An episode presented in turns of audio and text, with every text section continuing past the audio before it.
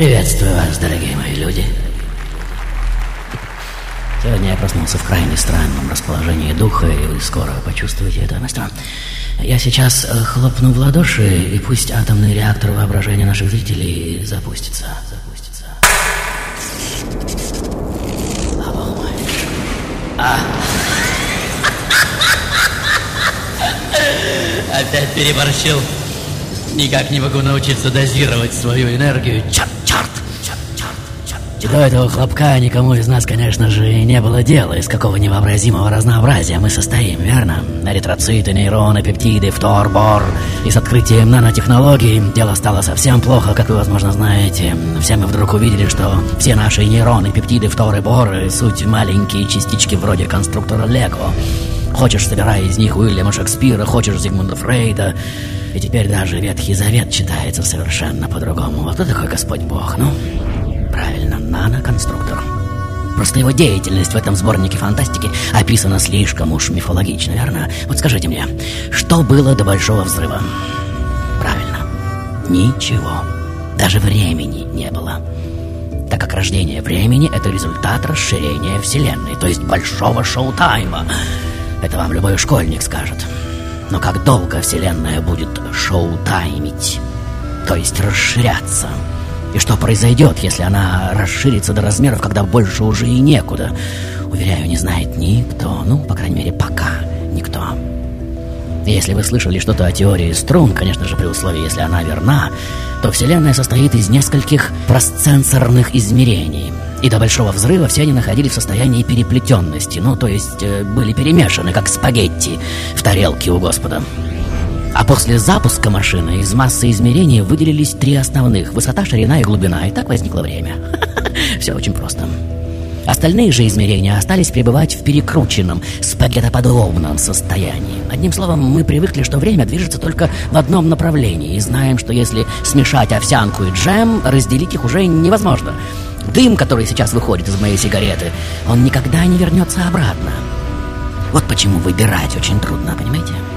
Что случится, если силы гравитации в какой-то момент превысят расширяющую ударную волну большого взрыва, и Вселенная начнет сдуваться, как воздушный шарик? Можете себе это представить? Или кто-то его просто проколет? И что тогда произойдет со временем? Не пойдет ли оно вспять? То есть от смерти к рождению?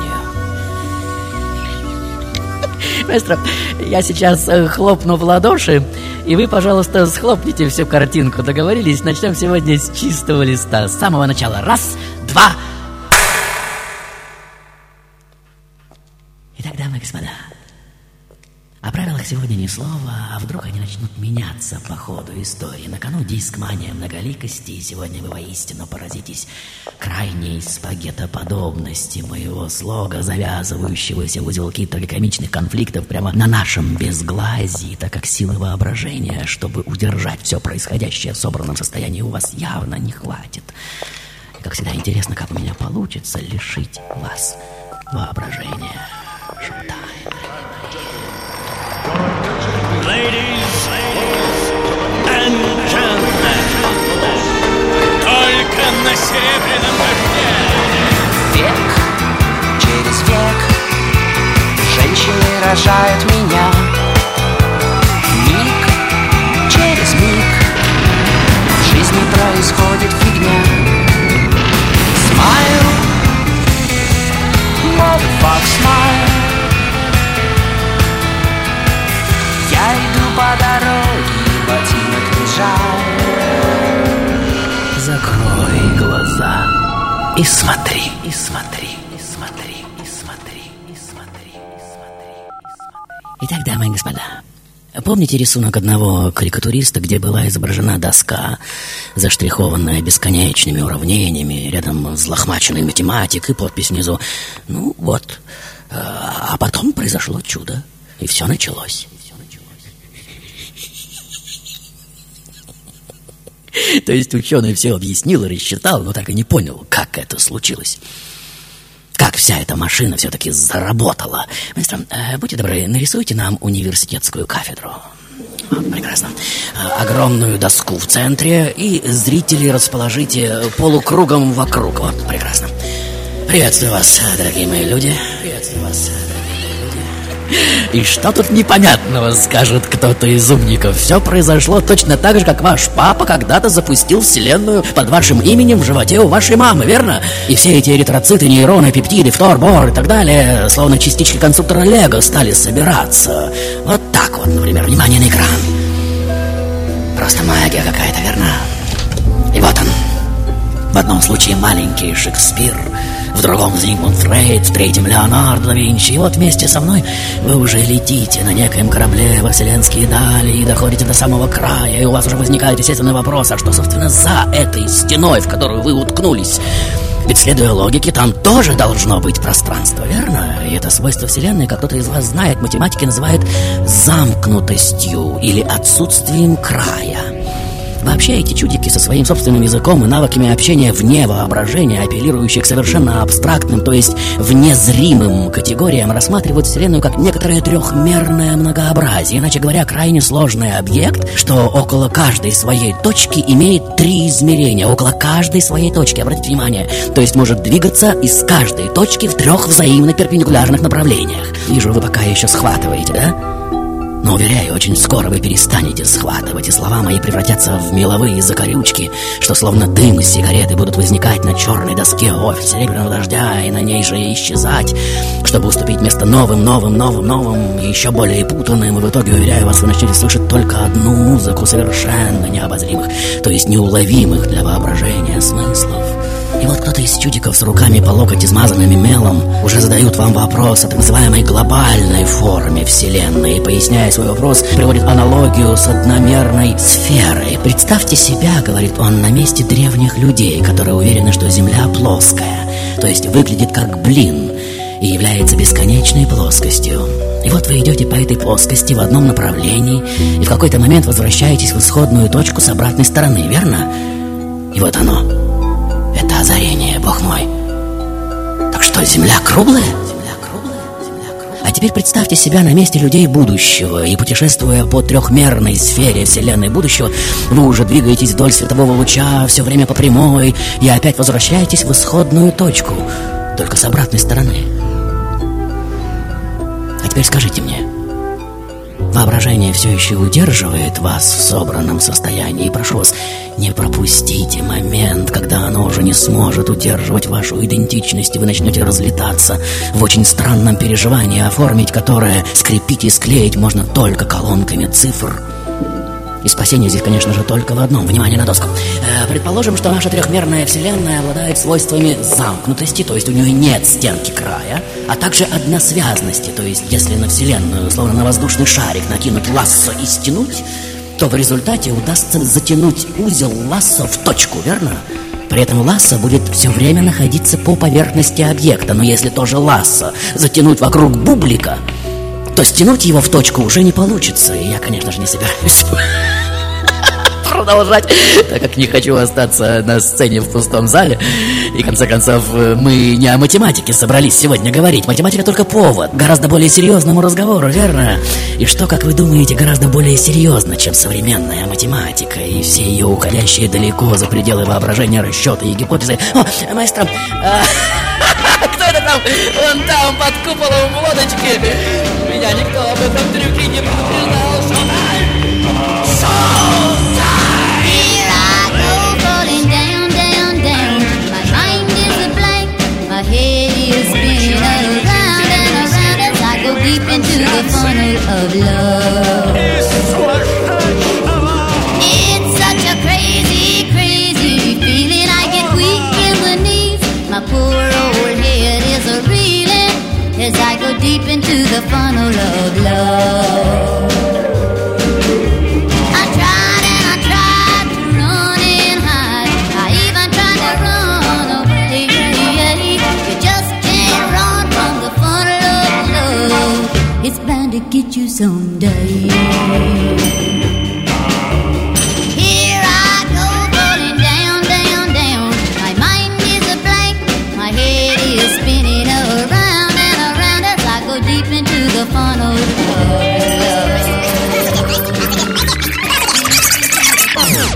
Алло, Фрэнки, за 157 минут до, тво- до твоей передачи я услышал слово «свобода». Свобода – это равенство, поэтому я подумал, что ра- равенство – это картошка. Картошку я ел на завтрак, а во время завтрака я смотрел гонки. Гонки – это баг, соответственно, сегодня большой андронный коллайдер. Вот. Телефон можно водить, дорогой мой. Итак, дамы и господа, как вы помните, мы застряли на гипотезе Пуанкаре. Одного из ведущих, величайших математиков нового времени, худощавый, близорукий и анекдотически рассеянный. А, а вот он уже прогуливается по офису Серебряного Дождя, легок на помине. Дорогой мой! э, Вы абсолютно вовремя. Э, Хотите чаю? Кофе. Прекрасно. Без сахара? С сахаром. Две ложки? Одну? Ага, прекрасно. Э, Присаживайтесь вот здесь и смотрите. Как говорится, вы давно хотели это увидеть.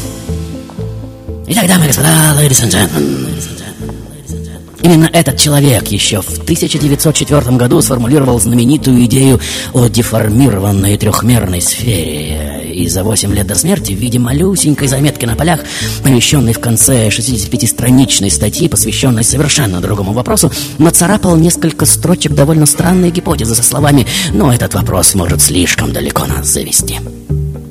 И вот спустя почти 70 лет на свет уже появляюсь я. Тот, кто даже не собирается становиться математиком, вернее, я не могу назвать момента, когда подобное решение было мной принято. Мой отец инженер-электрик, поощряет мой интерес к математике и с раннего возраста подбрасывает мне так называемые логические задачки, чтобы я поразмыслил над ними на досуге. Дает читать странные книжки, учит играть в шахматы. Меня в этой игре особенно заинтересовывает один момент, возможно, вы знаете. Он называется «Сугвант». Это когда единственно полезный ход не двигать с места ни одной фигуры. Мне эта позиция почему-то кажется невероятно красивой. Но о красоте чуть позже. Итак, среди книг, подброшенных мне отцом, бестселлер 30-х годов «Занимательная физика». Вот она. Вот она.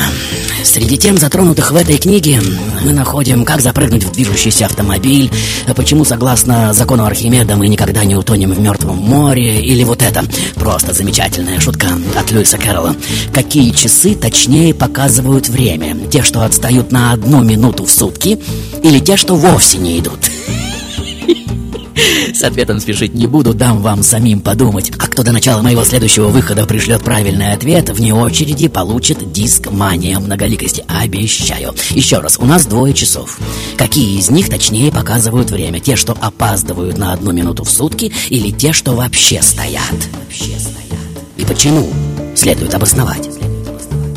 Итак, дамы и господа, вот мне уже 14, и я уже звезда районного математического кружка. В 82-м получаю золотую медаль на Международной математической олимпиаде в Будапеште. У меня не очень много друзей, вернее, их вообще нет. Моя мама преподает математику в техническом вузе, играет на скрипке, с шестилетнего возраста водит меня в оперный театр. В 15 лет все карманные деньги я трачу на грамм-пластинки, мечтаю приобрести запись Травиаты с Лючи Альбанезе в роли Виолетты. Возможно, вы слышали этот голос? Нет?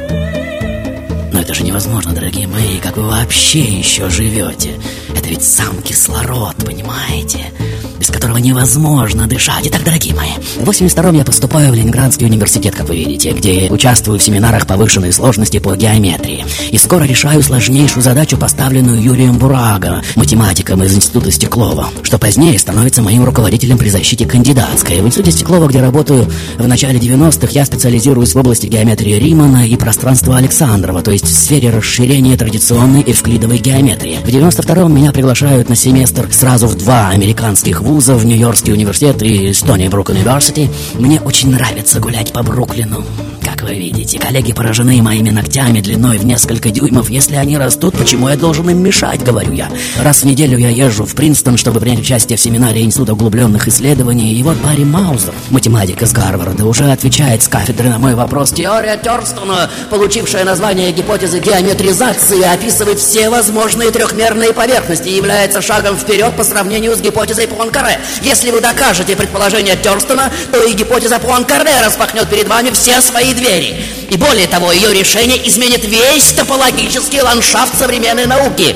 И не забудьте про мою загадку с часами, дорогие мои маэстро. Переключаем каналы, что-нибудь совсем из другой оперы, пожалуйста. Шоу-тайм! Еженедельную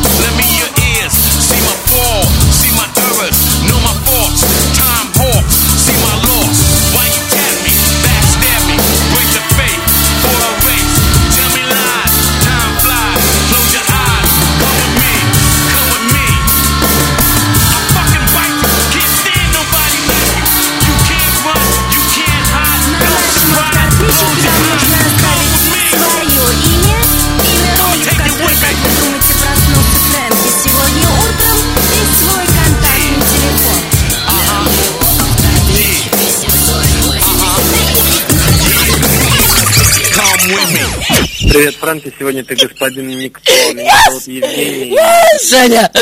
Господин Никто, nobody. Мы тебя Дальше. любим, живи Да, как можно да. дальше. Спасибо. Мне Да. почему-то кажется, что ты сегодня в роли Аянуса. У Януса. Супер, прекрасная версия. Дальше. Здравствуй, Фрэнки. Да. Помимо Да. Бака у меня есть еще одна версия. Да. Ты можешь быть Фоменко. Это математик Фоменко. великий тополог. Фоменко. Итак, дамы и господа, так какие часы точнее показывают время? Те, что отстают на минуту в сутки, или те, что вовсе не идут? Математик Чарльз Лутвидж Доджсон, то есть Льюис Кэрролл, автор знаменитой «Алисы в стране чудес», утверждает, что более точными являются стоящие часы. А! А! Какая знаковая вещь! Именно в этот момент забили старинные часы в офисе Серебряного Дождя. И те, кто был у нас на экскурсии, конечно же, их видел, верно? Просто замечательный бой. На весь офис. А логика более чем проста. Часы, отстающие на минуту в сутки, показывают точное время один раз в два года. А стоящие часы показывают точное время два раза в сутки. Ну, безумцы. Безумцы, что с них взять? Причем на данный момент с абсолютно атрофированным воображением, язык которых уже родом из сфер, куда уже невозможно войти в человеческой форме, понимаете? И современные ученые это, конечно же, не что иное, как божество, мыслящее в совершенно нечеловеческих категориях. Итак, дорогие мои, сегодня мы смотрите историю самого заурядного математического вундеркинда что после двухгодичной постдокторантской стажировки в Калифорнийском университете получает сразу четыре приглашения на работу.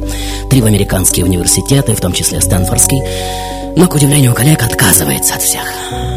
В 95-м возвращается в Петербург на прежнее место работы, и чернота ночного купола снова зачерчивается формулами до состояния тотальной меловой белизны, как вы видите. И в голове уже собирается вся конструкция, записать которую времени, конечно же, нет, настолько слепит она своей красотой и завершенностью. Но отмотаем пленку чуть-чуть на пораньше. Дело в том, что еще в Нью-Йорке, посещая лекции в Институте высших исследований в Принстоне, мой интерес привлекли лекции выдающегося математика современности Ричарда Гамильтона. Вот, кстати, его. Что развил новый подход к гипотезе Пуанкаре. И вот я уже показываю ему свои небольшие наброски к решению, но Гамильтон не хочет понять того, о чем я говорю. Через год после возвращения в Россию я отправляю Гамильтону письмо с более подробным изложением своего подхода.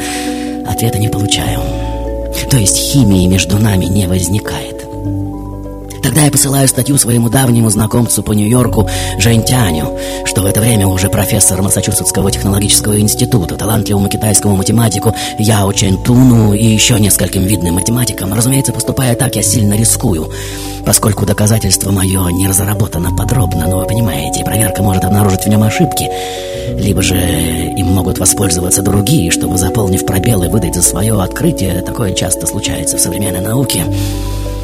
Стиль моего доказательства более чем карикатурный. Изложение, по словам математиков, демонстрирует пренебрежительность гения к простым смертным. И вот шесть ведущих американских университетов, в том числе Гарвард, Принстон и Стэнфорд, уже приглашают меня прочесть у них циклы лекций, разъясняющих мою работу. В апреле 2003-го я совершаю научное турне. Мои лекции становятся выдающимся научным событием. В Принстоне послушать меня приезжают Джон Болл, руководитель Международного математического союза, Эндрю Уайлдс, доказавший теорему Ферма, как вы знаете, Джонни Нэш, мой старый знакомый, доказавший не менее знаменитую теорему Римана, и многие-многие-многие-многие другие, кроме, правда, Гамильтона и Яо Чентуна. И с этого момента начинается второй этап в биографии любого крупного математического открытия, то есть этап проверки нового доказательства. Но сделаем паузу, дорогие мои.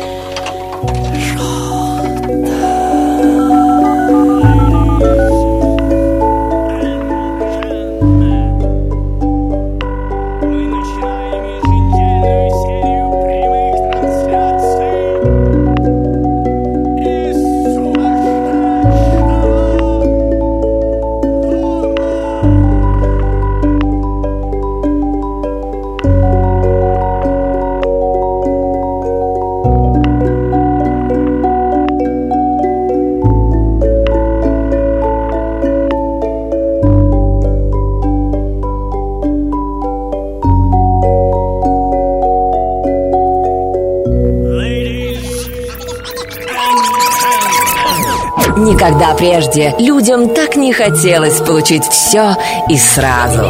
Никогда раньше они не играли с такой страстью и азартом, как сейчас. Закрой глаза и смотри. Фрэнки, это Мария. Да. Сегодня ты Эйнштейн. Я ждал этой версии. Дальше. Да. Ты Да. сегодня Архимед. Архимед. 20 век. Слушай, Да? кстати, а ты взял бы миллион, Гриш? Все-таки кому-нибудь понадобится. Хотя в дурдоме, наверное, он вряд ли необходим. Это Кирилл пока. А, Какой миллион?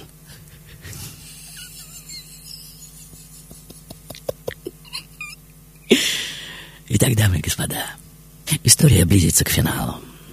И все струны вселенской конструкции вот-вот начнут собираться в единый, точно настроенный инструмент, как вы знаете. Разве есть более сладостный момент на территории Фрэнки Шоу, чем этот, когда все основные метафоры уже заданы, и еще чуть-чуть, и все они...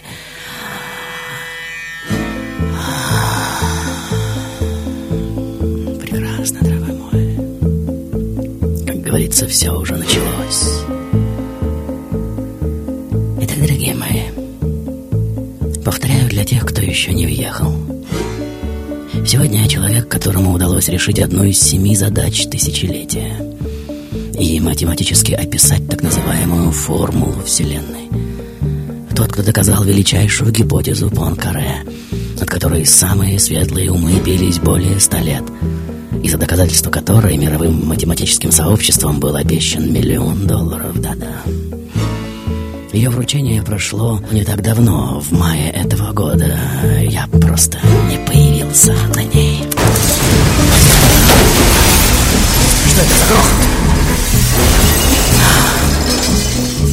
Мирового математического сообщества поотпадали челюсти. Просто замечательно. И вот он. До сих пор живет на скромную пенсию своей матери в небольшой квартирке на окраине Петербурга, питается хлебом, овсянкой, яичницей и молоком, изредка посещает консерваторию, любит долгие прогулки по родному Петербургу, блистательно, как говорят, играет на скрипке. И вот председатель математического союза, сэр Джон Болл, уже лично отправляется в Санкт-Петербург с тем, чтобы уговорить меня принять премию. Но найти меня не может. В печати в это время уже появляются сообщения, что я ушел из профессиональной математики, полностью порвал связи с коллегами как в России, так и за границей, уволился с должности старшего научного сотрудника отделения математического института, и кто-то уже нашептывает председателю математического союза, что найти меня можно вот здесь. Маэстро, будьте добры, приглушите свет. И занавес, пожалуйста. Я. Тот, что опять сидит на галерке в Мариинке, закрыв глаза и закинув голову назад. И в этом месте нормальный человек, конечно же, пожмет плечами. Ну какая тут загадка, все ясно. Человек живет на пенсии у матери, а сам отказывается от миллиона долларов. Но тише, тише.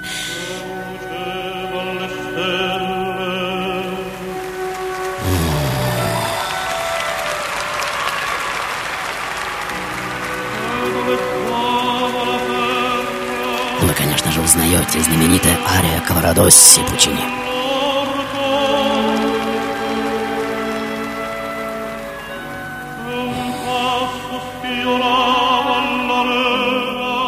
Не иначе чокнулся на всю голову, верно? Или, если хотите мягче, то человек явно со странностями. Тем более, что странности эти замечались за мной и раньше. Помните ногти в несколько сантиметров? А мой отказ в 96-м от другой математической премии, присужденной Европейским математическим обществом, и мою высокомерную реплику, что общество это вряд ли способно всерьез оценить мою работу, или этот факт, мой отец эмигрирует в Израиль, я же остаюсь в России с матерью, причина ха, очень простая, мне нигде так не работается, как здесь. Ну не дурак ли? Или вот Стэнфордский университет предлагает мне написать куррикулум вите. Ну, вы, конечно же, знаете, что это такое, от латинского жизнеописание. Презентационный документ, используемый на элитном рынке труда. И что я отвечаю? Если они читали мои работы, то зачем им мой куррикулум вите? А если они хотят прочесть мой куррикулум вите, значит, они не читали мои работы.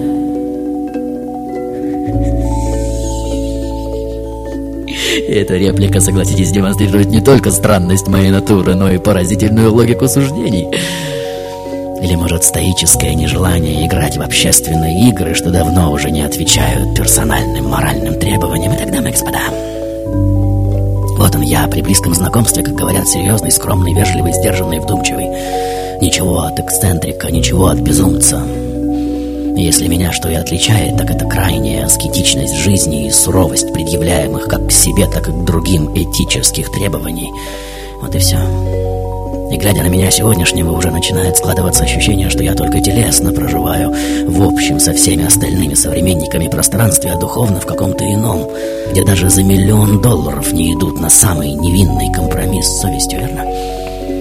И что это за пространство такое, хочется спросить, и можно ли хоть краешком глаза посмотреть на него, и вот они, эти бесконечные формулы и цифры, что опять словно дым погружают нас в совершенно стерильную от воображения среду, и кто-то уже называет мое затворничество и отказ принять такую громадную премию ничем иным, как тихим бунтом гения, называют лакмусовой бумажкой, по реакции на которой общество уже начинает разглядывать свои собственные нравы и методы, царящие в так называемой чистой науке.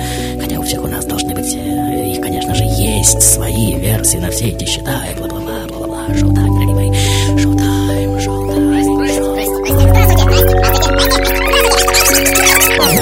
Насчет часов. Те часы, что стоят, показывают правильное время один раз в сутки, а те, что отстают, не показывают правильное время вообще. Точнее, те часы, которые вообще не идут, потому что они дважды в сутки показывают правильное время, а те, которые отстают, показывают его гораздо реже. Привет, Фрэнк, я думаю, это Григорий Перельман. Сегодня ты в роли Григория Перельмана. Фрэнк, это Владимир, сегодня ты в роли аскетичного математика Перельмана. Здравствуй, Фрэнк, мне кажется, что ты сегодня Григорий Перельман. Привет, Фрэнк, это Перельман. Сегодня ты Перельман. Григорий Перельман, свежий новый. Ломачев Перельман достаточно все-таки место там, Перельман, но для тебя место тоже нашлось. Григорий Перельман. Дорогой Григорий Перельман, ну наконец-то ты нашей компании. Конечно, у тебя есть Григорий стоящий такой, как все, а мы сказать, говорим, как надо. Кто эта девочка? Слушай, кстати, а ты взял бы миллион, Гриш? Все-таки кому-нибудь понадобится, хотя в трудоме, наверное, он вряд ли необходим. Это Кирилл, пока. Арнольд Зальцман, доктор философии, преподаватель Академии сравнительной мифологии, Кёльн, Германия. Это уникальное явление было предсказано еще великим астрологом Медавом в VI веке нашей эры, когда по небу будут летать железные птицы, самолеты, землю будут пронзать огненные стрелы, поезда метро. В мире людей появится то, что пробудит в них сознание игры. Ladies, ladies and gentlemen, Silver Rain Radio с гордостью представляет Фрэнки Шоу. Итак, дамы и господа, как вы уже поняли, исключительная важность гипотезы, выдвинутой около века назад французским математикам, касается так называемых трехмерных структур и является ключевым элементом современных исследований основ мироздания. Чувствуете масштаб метафоры? А. Прекрасно, дорогой мой. Вот теперь, я уверен, все почувствовали. И последний элемент в строительстве моего сегодняшнего образа уже вносится в картину зачерченного цифрами звездного неба. Ведь загадка эта, по мнению специалистов Боннского института Клея, одна из семи принципиально важных для развития математики будущего. Приз за ее разгадку выплачивается из специально созданного фонда, цель которого развивать науку и всячески ее поддерживать. И вот он я. Тот, что, отвергая медали и премии, спрашивает, а зачем они мне? Они мне совершенно ни к чему. Каждому понятно, если доказательство правильное, то никакого другого признания уже не требуется. И вот общество уже настораживается в мою сторону и совершенно сбито с толку, и что это такое вообще? Его что, не увлекает перспектива стать миллионером? Но если деньги не нужны ему, пусть отдаст на благотворительность, ведь есть так много хороших, добрых, больших вещей, которые можно сделать с помощью этих денег, верно? Вложить в те же детские дома, в медицину, в дома престарелых, ну и так далее. Я же отвечаю в своей парадоксальной манере – Пока во мне не развилась подозрительность, говорю я. У меня был выбор.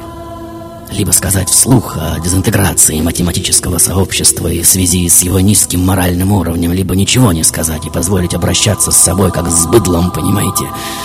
Теперь же, когда я стал более чем подозрительным, я не могу оставаться быдлом и продолжать молчать, поэтому мне остается только уйти. Но порываясь профессии, вы теряете всякую возможность влиять на положение дел в современном мире и бла-бла-бла, бла-бла-бла. Я же просто стою и смотрю на всех этих журналистов, лукаво улыбаясь, и молчу. Кто-то сейчас, возможно, и вспомнит одну из самых любимых моих позиций в шахматах, да-да, под названием «Сугвант».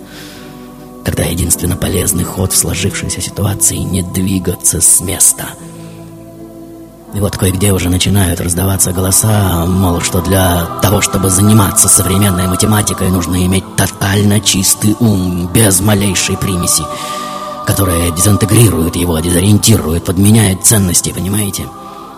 И принять эту премию означает продемонстрировать слабость. И обществу мой отказ, конечно же, должен показаться невежливым и даже вызывающим, но еще раз, идеальный ученый занимается только наукой и не заботится больше ни о чем. У него должен быть чистый ум. А для меня нет большей важности, чем жить в соответствии с этим идеалом. Да что это за бред вообще? Где вы видели сегодня чистую политику, чистую религию, науку, образование, чистых людей вообще? И вот он я. Говорящий о единственно имеющем смысл вопросе во всей этой ситуации, полезна ли для математики вся эта затея с миллионами – и нужен ли настоящему ученому такой стимул? И почему решение великой проблемы Ферма Вайлсон в 96 году не вызвало такого ажиотажа? Не потому ли, что в него не влезала эта морковка перед носом в миллион долларов? И это желание капитала купить и подчинить себе все в этом мире разве не оскорбительно? Или вы думаете, я готов продать свою чистоту за миллион?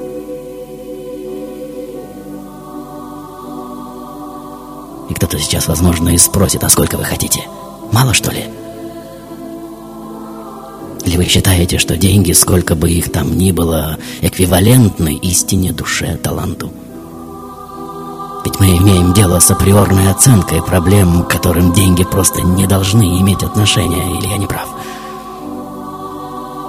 Делать же из всего этого что-то вроде лото-миллиона или тотализатора значит потакать дезинтеграции научного, да и человеческого сообщества в целом, и денежные средства, которых науке действительно катастрофически не хватает, и которые дальновидные бизнесмены готовы бескорыстно отдавать на науку, если и надо использовать, то корректно, что ли не унижая дух подлинного служения, как не верти неоценимого денежным эквивалентом. И согласитесь, что такое миллион по сравнению с чистотой и величием тех сфер, в которые не способно проникнуть даже человеческое воображение. Что такое миллион звездного неба для времени? Мастер, я сейчас хлопну в ладоши, а вы, пожалуйста, сыграйте с нами в большой хлопок. Как мы репетировали в начале программы, но вы помните. Итак, дорогие мои, Конечно, у всех у нас есть свои версии на все эти счета, и кто-то скажет, что все в этом мире на сегодняшний день продажно и гнило. А кто-то, глядя на меня сегодняшнего, покачает головой и с улыбкой произнесет. Нет. Не все гнило. Не все продано. еще есть во что верить. Есть за что держаться.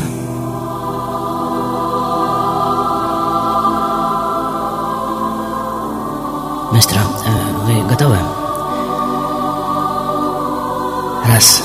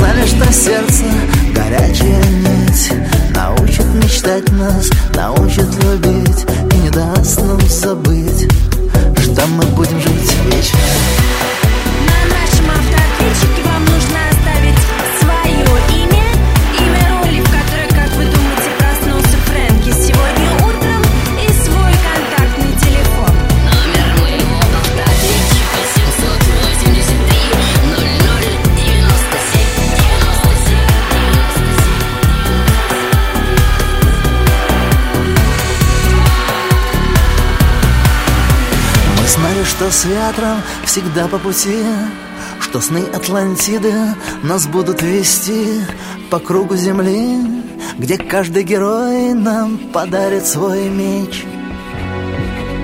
Мы знали, что сердце — горячая нить Научит мечтать нас, научит любить И не даст нам забыть, что мы будем жить вечно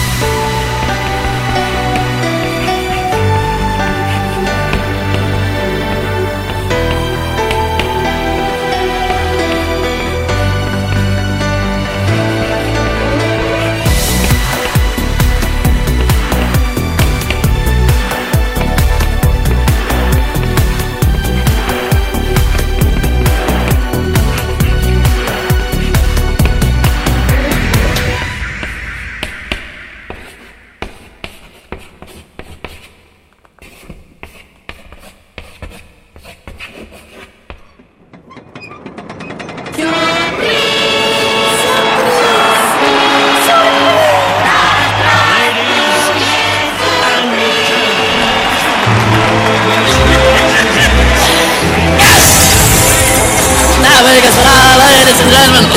Игра подошла к концу и требует, как говорится, изящного завершения. Внимание, слушаем автоответчик. Здрасте, здрасте. Привет, это Андрей. Да, Андрюш. Возможно, ты сегодня Григорий Перельман, свежий Нобелевский лауреат. Спасибо. Дальше, следующий звонок. Алексей. Да, Леш. У тебя сегодня день рождения, надеюсь, что будет твой диск. Поздравляю. Сегодня ты в роли Григория Перельмана. И еще один звонок. Дорогой Григорий Да. Ну наконец-то член нашей компании. Конечно, ma'am. ты чистой воды гений, но не такой, как все. А может быть, это все не такие, как надо. А я Анушка. Спасибо, Анушка, конечно же, Григорий Яковлевич Перельман, российский математик, которому в марте этого года Математический институт Клея объявил о вручении премии тысячелетия за доказательство гипотезы Пуанкаре. Церемония вручения состоялась в Париже в конце мая. Я, как вы поняли, на нее не приехал и не сообщил, решил ли я вообще ее принять. Размер премии миллион долларов. В символическом виде награда была вручена французскому математику российского происхождения Михаилу Громову и Франсуазе Пуанкаре, внучке создателя гипотезы. Итак, дорогие Андрей, Алексей и Анушка, я вас поздравляю. В качестве приза сегодняшней игры вы получаете от меня, конечно же, серебряный дождя Great Hits from Фрэнки, диск Мания многоликости, адрес Петровская, Разумовская, аллея, дом 12, метро Динамо, маэстро, музыку! А сейчас я соединяю вас с автором этого сценария, с Павлом Кашиным. Браво, маэстро! Павел, ты уже должен быть на связи, так? Про- Просто нужно звонить не засекреченного номера, потому что перезвонить даже невозможно. Э, Павел, ты- мы давно следили за этой ситуацией, мы с тобой ждали только дня награды. Теперь она разрешилась, и как поэт, э, как ты думаешь, э, чем же разрешится этот сценарий? Что будет дальше? Э, Ты знаешь, э, дня два назад я слушал э, интервью с Капицей, и он говорил, что мозги у людей полностью разрушились, в смысле морали. И э, вот э, он э, один из немногих, кто догадывается обратно, и, конечно, э, говорят о том, что ничего с людьми плохого не случится. Есть люди, которым хватает черной доски с мелом для счастья, гитары с листком бумаги, э, или будь в твоем случае это просто листок бумаги с микрофоном. Я тебя обнимаю, спасибо огромное за чудесный комментарий. Я очень надеюсь, что мы еще что-нибудь с тобой сотворим. Слишком долго тебя не было в эфире. Обнимаю тебя. Счастливо. Все на этом, дорогие мои. Господи, храни сумасшедших. Шоу-тайм.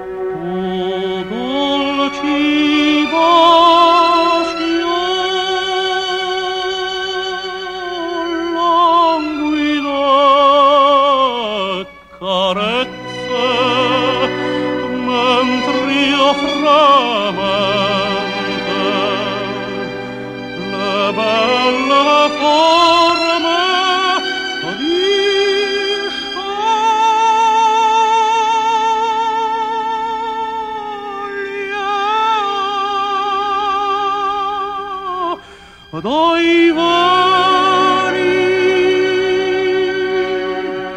suoni per sempre sogno mio